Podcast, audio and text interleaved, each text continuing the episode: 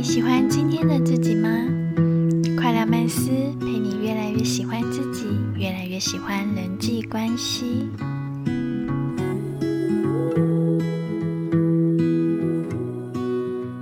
大家好，我是 Kona。嗨，我是 Kevin。不知不觉就来到了第八集，我们要聊一个期待已久的主题，就是所谓的安全感这件事。安全感究竟是一个人还是两个人的事？Kona 你怎么看？还是三还是三个人的事？三个人有点我自己在单 三个人，我自己在单身的时候就会觉得是一个人的事。对啊，但是真的进入到一个关系，我相信那就是两个人的事。那我们现在简单的讨论一下，安全，你觉得对你来说安全感的定义是什么？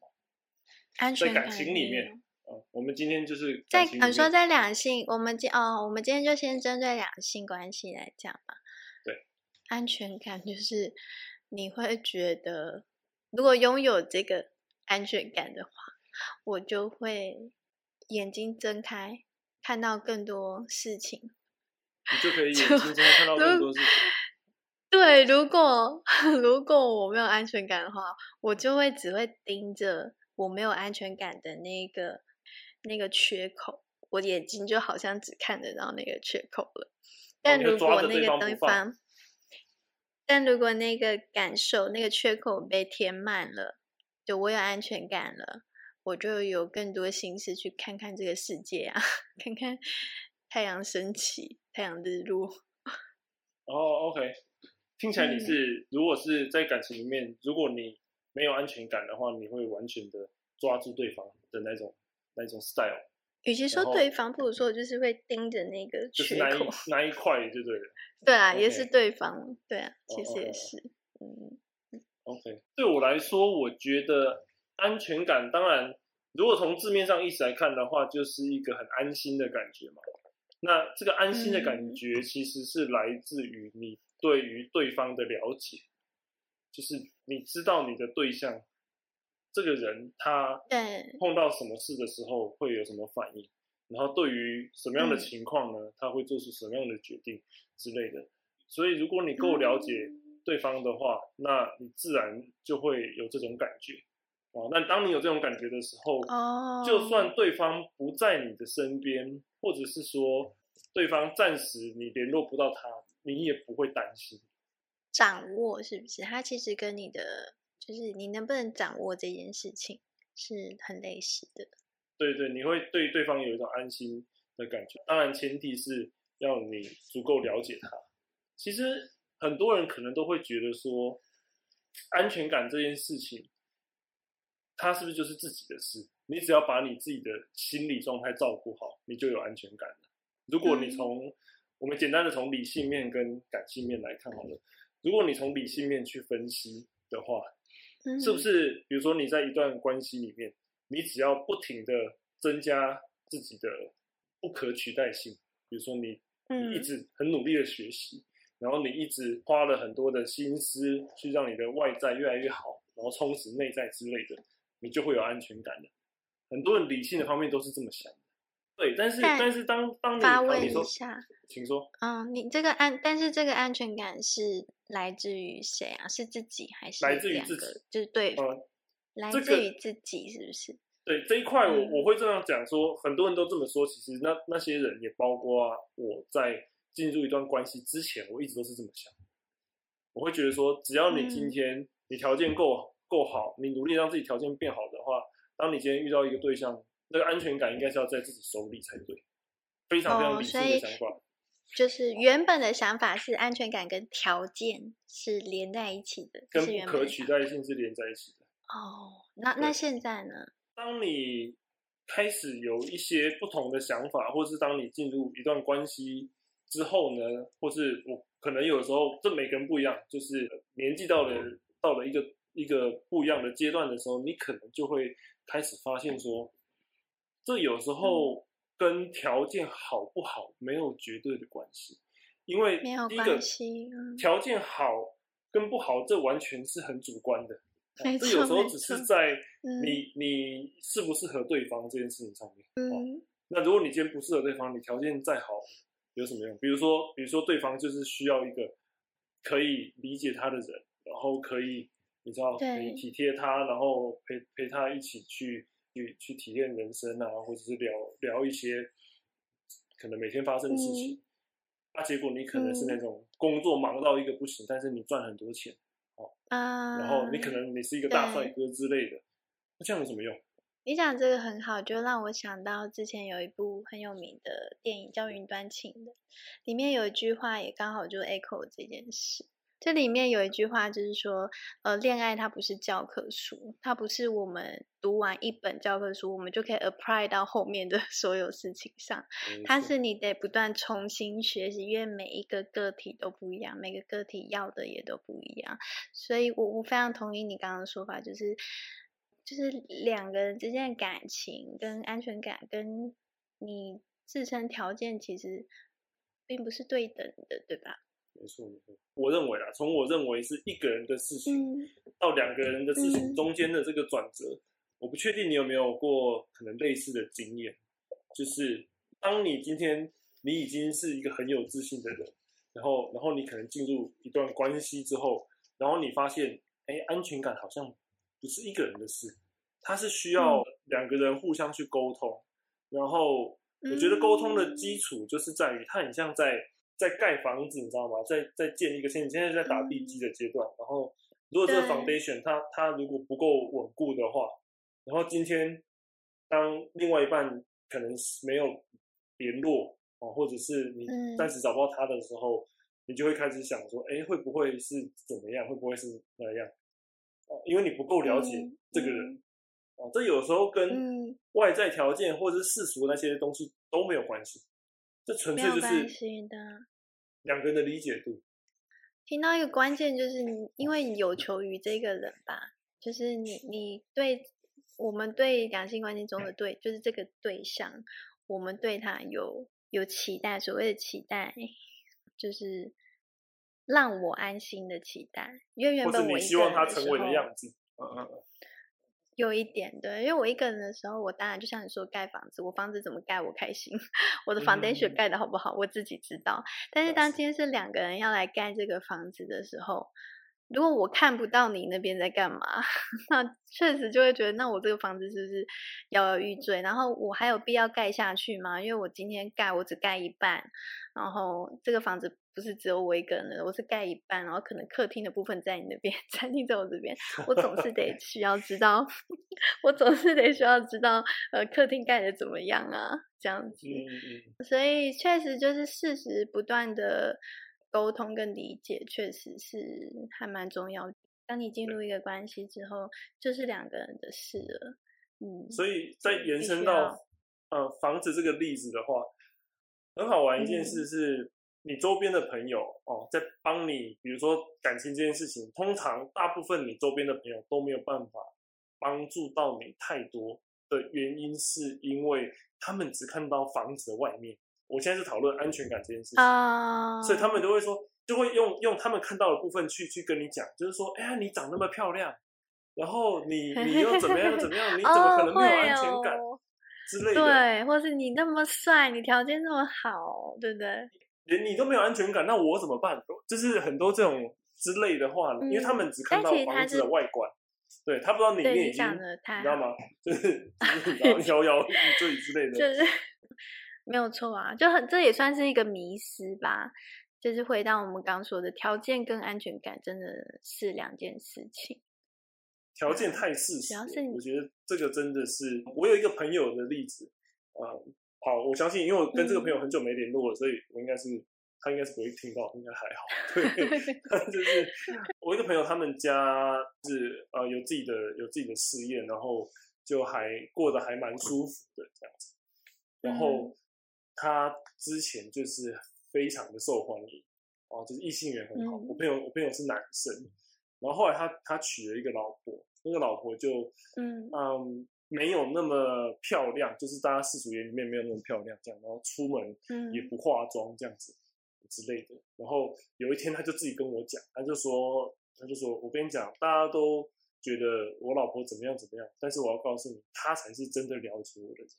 我我今天娶到她，我还要感谢她，因为你看她把我这个家打理的多好。在那一刻，我就开始感觉到说，这就是女方有给男方足够的安全感，这个跟外在条件一点关系都没有，就是你够不够了解对方这件事情，其实是才是重点。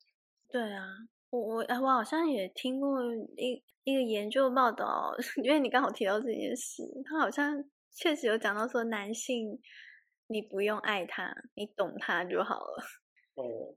各位男性就欢迎发表一下意见，这边我没有办法代为发表一下意见，我没有办法代为回答。对，回到这个议题是，嗯，可能很多人一开始就会觉得说，当然我们理性面可能，呃，增加自己的不可取代性也好，或者是让自己有自信，我觉得这个也也可以是安全感的一部分哦，完全没有否认这件事情哦，因为当你今天有有足够的自信的时候。这个里面就一定会包含一部分的安全感在这里，嗯，但我觉得最重要的事情还是两个人究竟要怎么样去沟通，然后然后让让对。方都彼此有这样子的感觉，对，因为因为我其实看过我看过蛮多我的朋友，就是他们平常都在分享很多日常的一些事情、小事啊什么之类的，然后我今天去哪里玩，然后怎么样之类的。然后有的时候男方一不见，女方就很担心，就是说：“哦，他今天是不是去哪里喝酒，或是跟哪个妹子之类的？”就会就会问我，知道吗？可是我就觉得说，你们难道平常不会去聊说，比如说在喝酒的场合他会怎么样之类的？难道你没有跟他一起去过一些跟朋友的场合？你应该要去观察说，他有没有把那个界限做出来？哦，然后再碰到什么样的情况会会怎么样？你们平常都没有聊这个吗？你们平常都聊说我今天吃什么，然后过过得怎么样，就这样而已吗？怎么都是在聊外壳的东西？这个在我我看来，我觉得他就是呃，就是有没有走进对方的生命里？听起来好像这个话就像你说，完全有中那个，就是走进对方，就好像哦，对。对啊，如果像你刚刚说的，真的都只聊吃什么、干嘛的，那确实我觉得那就是非常表面的，就是很像现在说素食爱情会发生的事这样而已，一起玩、一起吃东西。但是你熟悉他的生活圈吗？然后你熟悉呃他的人脉圈，别人是怎么看他的之类的，就是种种的他生命中的种种迹象，你都了解吗？对，但分享。一些比如说日常小确幸，我觉得这个也是很棒的一件事，但不能只停留在这里。对，所以今天也是对最主要，我们聊这个话题的可能初衷吧之一，也是希望大家不管现在是有在一段关系里面，或者没有在一段关系里面，我们都可以尽量的让安全感这件事情不要变得这么的困难。